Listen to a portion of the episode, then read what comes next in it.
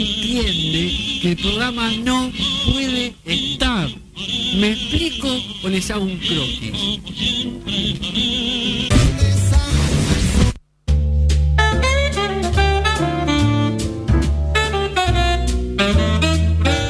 18 minutos pasa de la una de la tarde y estamos en Noticias Cafeinadas acá en Radio Sinfonía 91.3 con eh, algunas noticias que se dieron esta semana. Eh, la verdad es que mm, eh, me gustan, me gustan, me parecen muy lindas. Eh, principalmente la de Nick, y la gente sabe. Ah, sí, bueno, Sí, no sí. sé. No sé si es tan, tan hermosa, pero. eh, ¿Qué pasó? Aníbal, Fer- Aníbal Fernández volvió a hacer de las suyas, Sí, básicamente.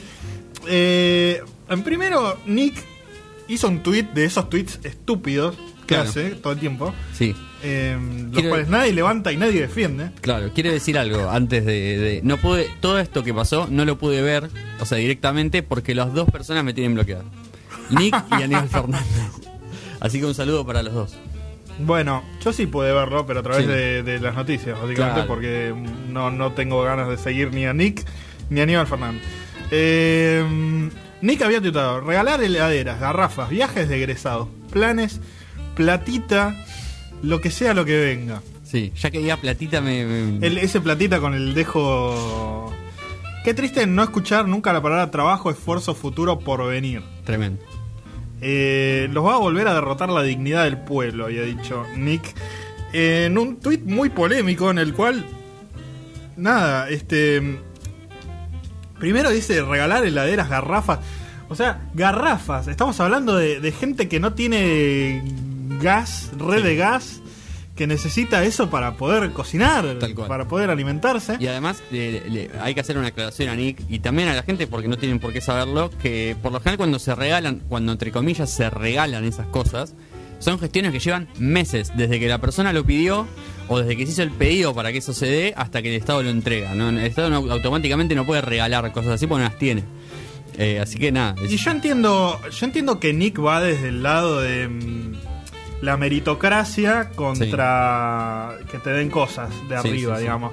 Pero estamos en un país en crisis eh, y la gente tiene necesidades básicas y también hay, por ejemplo, por ahí lo de los viajes de egresados no es una necesidad básica, pero es una ayuda a una gente que eh, Claro. por la pandemia y por todo un montón de, de situaciones económicas no puede eh, tener a sus hijos haciendo el viaje de fin de curso. No, y después de que, de que Nick, seguramente, porque no lo sé, y otros, dijeron no se metan con los chicos, le están sacando su juventud porque los tienen encerrados. Y ahora cuando les permiten hacer algo que, que es muy simbólico de la edad y tal, como un viaje de egresados, que además es un viaje en la misma provincia, y además para que chicos que no tienen muchos recursos conozcan la playa, por ejemplo. Claro. O sea, no, no- tampoco se crean No. que es, lo llevan a Bariloche a, lo- a los boliches. digamos, Exactamente. porque no es eso, eh, ni siquiera. Exactamente. Eh, y bueno, entonces eh, Aníbal Fernández le contestó. Sí, Y acá se viene el quilombo. Dios mío. Muchas escuelas y colegios de la Cava, bueno, de la Ciudad Autónoma de Buenos Aires, perdón. Claro, claro. Está bien. Eh, reciben sub- subsidios del Estado y está bien. Por ejemplo, la escuela Colegio Ort. ¿La conoces? sí que la conoces. ¿O querés que te haga un dibujito? Mejor era. ¿O querés que te copie un dibujito? Pero Claro. bueno, está bien, le perdonamos. Excelente escuela, lo garantizo. Repito, ¿lo conoces? Claramente está diciendo, yo conozco dónde carajo vivís, así que no rompa los huevos. Claro. Eh, pero aparte está diciendo, eh, vos eh, estás teniendo un privilegio también de, de parte del Estado, así que no te quejes. Eh, pero también lo otro, lo que le llamó la atención a Nick y lo que le llama la atención a todos nosotros es Claro. cómo carajo es el ministro de Seguridad para saber dónde vive la... Sí, tal cual. dónde van a la escuela los hijos de una persona X y es un poquito eh, tremendo. Entonces, Nick le contesta. El ministro de Seguridad, Fernández Aníbal, me dedica un tuit persecutorio con una amenaza velada, dando a entender que conoce el colegio al que van mis hijas menores. No, dando a entender, no, ya sabe. Eh, el ministro que debe dar seguridad a todos los argentinos acosa al que piensa distinto. Y esto me mata. Tengo miedo, dice. Sí, no, no, no. O sea, primero se hace el gallito y después dice, ah, no sé, Sí. te agarro y tengo miedo. Pero está bien, yo también tendría un poquito de cosa. Mínimamente Sí. si el ministro de Seguridad sabe dónde. Sí. cómo me manejo yo todos los días. Puede ser, es así, está bien que te dé cosa que, que lo, que lo tuitee así abiertamente. Eh, igual nada, se montó encima de, de como si fuera una persecución política contra él. Cuando todos sabemos que no fue más que Fue una. para que- chicanear a un boludo, claro. Una chicana típica de Aníbal Fernández que, que suele, digamos, pasarse de la raya todo el tiempo. Sí. Eh, entonces usa su, usa su privilegio, que es, que es ser un ministro de Estado, para eh, chicanear a un humorista que no le gusta.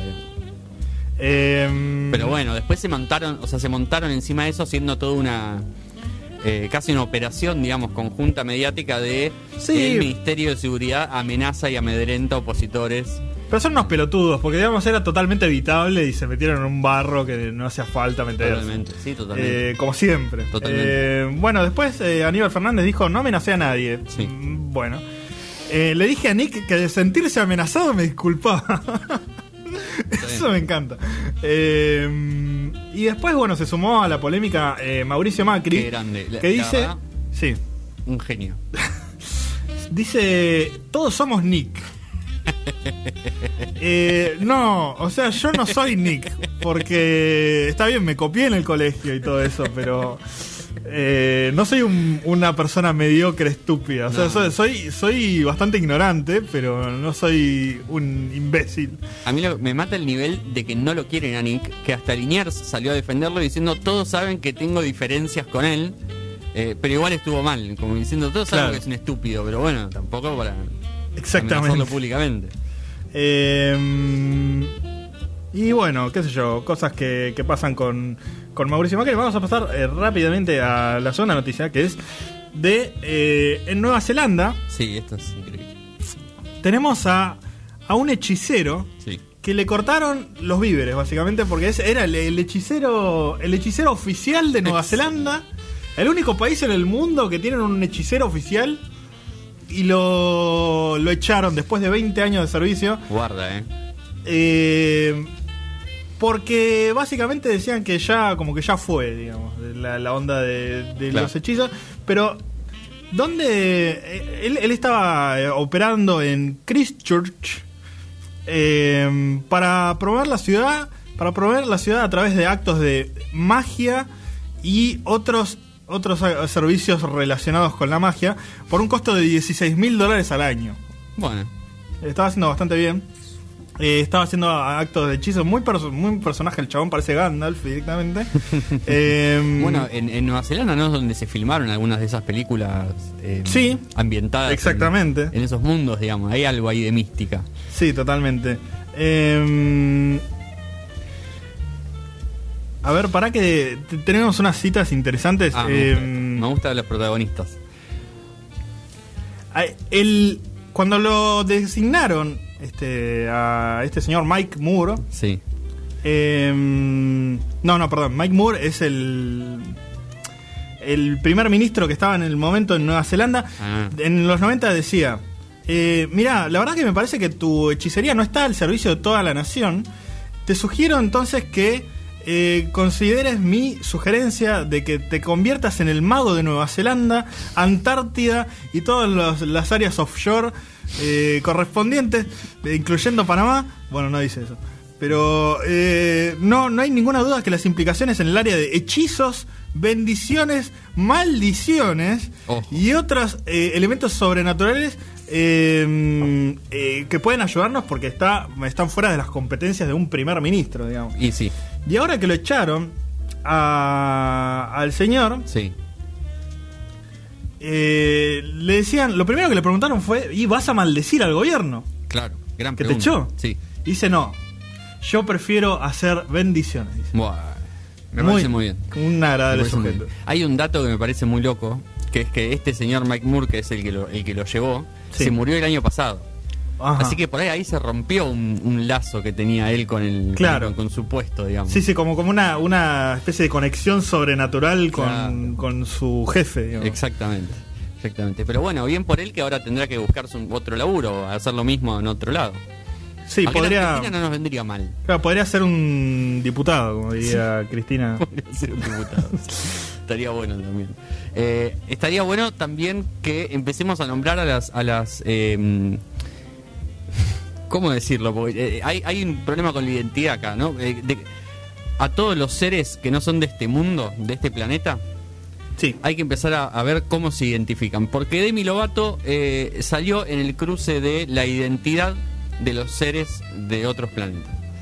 Demi Lovato, una, una persona que eh, tuvo contacto con alienígenas, según Ujú. ella. Según ella, perdón. Claro, Eh, claro, claro. Así que, no sé, eh, ¿cómo se habrá referido a, a Bueno, los aliens? Le Que preguntaron. no hay que a- decir. claro, exacto. Le preguntaron a Demi Lovato eh, que- como qué pensaba ella de, eh, de que se le dijera aliens a los aliens. Le preguntaron si, si iba a sacar una canción relacionada a, a ese tópico, digamos, en el que ella está muy metida. Y ella dijo que le parece mal, que le parece eh, denigrante llamar a, a los, a los seres de, de otros planetas aliens y que hay que llamarlos extraterrestres o ETs en su. Bueno, en me su gusta caso. el término. Extraterrestre. Claro. Tiene, es, es como bien científico. Sí. Alien significa extranjero. Así que es como. Mm. Ma- eh, Claro. eh, ese tiene una connotación medio negativa. No me parece mal. Eh, Ahora el problema es, bueno, existen. no sé si existen. En caso de que existan, ya sabemos que, que Bueno. tienen una nomenclatura. Eh, había un. ah, ¿Cómo se llama el científico? Mm, eh, el astrónomo. Carl Sagan. no. El otro. El otro. Claro. eh, ah, no me acuerdo. bueno, ese tipo decía. Sí. ¿Por qué nos metemos en esta polémica si no sabemos ni siquiera si hablan inglés? Es un buen punto. Es un buen punto. Eh, bueno, no importa. Si en todo caso, ten- todos en todos los idiomas tendremos que decirles extraterrestres para que no se ofendan en principio. Sí, no, no nos destruyan como en el Día de la Independencia. Claro. Estaría bueno que no. eh, no sé, no hay muchas películas en las que nos llevemos bien con los aliens igual, pero bueno. eh, habrá que hacer una en todo caso. Eh, Arrival, ¿no? Ah, Sí. no, no sé. Ah, sí, podría ser. Eh, le podemos pedir al director de los Juegos del haga la película porque evidentemente es un señor que le va muy bien. Eh, Por lo menos es la serie, eh, Squad Game creo que se llama en, en inglés, eh, la serie más vista de la historia de Netflix. 111 millones de, de views Uf. en 17 días. Wow. Eh, básicamente... Lo que la se me llama bingear. Sí, sí, sí, sí, totalmente. Eh, la serie más vista, obviamente, durante semanas enteras. eh, todo el mundo la vio. Hay una fiebre por lo coreano, evidentemente, muy fuerte. Eh, la serie está buena, igual es, es, es interesante, muy sangrienta. Si les gusta ese estilo, les va a gustar. Pero lo, lo importante es que es histórico. La primera vez que una serie de Netflix pasa las, las eh, 100 millones de views. Sí. La anterior era Bridgerton, que ganó muchos premios esta ¿Qué es temporada. y eh, es una serie de- ambientada como en, en una época más clásica, pero con un ritmo medio de, mm, de chusmerío. No ah, sé cómo- serie de viejos. Sí, sí, ok, sí. el juego de calamar es gente de- más moderna. Más joven, sí, totalmente, sí. Eh, eh, tenía 82 millones de views igual Bridgerton, que le había ido muy bien, pero bueno, el juego del calamar, en menos tiempo además, lo, lo superó. Hay un detalle igual que me parece recontra importante de esto, y es que Netflix cuenta como, eh, como view, como haberlo visto, haber visto dos minutos. Mm. Lo cual es muy poco tiempo para decir que viste algo. Sí, le- leí un párrafo de un libro y eso significa que lo leí. Sí, tal cual. Menos, un párrafo, dos minutos, nada, dos líneas. Eh, pero bueno, ahí está, los juegos de calamar que claramente le está yendo muy bien y, y lo merece, supongo, no sé. Los de. Netflix estarán ahí eh, como locos intentando que el director ya haga la segunda temporada, porque si no se le va a terminar el curro en cualquier momento. Eh, hablando de Netflix y hablando de, de series, eh, salió el disco de Santiago Motorizado, canciones sobre una casa, cuatro amigos y un perro. Muy interesante, hay folclore, hay tango, hay mucha cumbia y ritmos tropicales, hay un chamamé y hay algunas canciones también de, de- del rock, digamos, más indie eh, que caracteriza a El Mato. En este caso una canción un poco más tranquila, yo creo que más acercada al, al folclore, pero sin serlo directamente. Se llama Muchacha de Ojos Negros. Son 19 canciones, algunas duran minuto y pico, o las más largas duran 4 minutos. Recomendamos que escuchen el disco de Estás Santiago full Motorizado. con Santi Motorizado. Eh, y bueno, porque justo salió. Sí, salió la música estaba buena, además. Mm. Recomendamos de vuelta que vean Ocupa si no la vieron. Eh, vean la de Netflix con la, con la música nueva, que justamente es eh, parte de la que vamos a escuchar. Santiago Motorizado hace Muchacha de Ojos Negros. Y a la vuelta nos metemos con los hermanos Cohen y nos metemos con Fargo. Gran, gran película.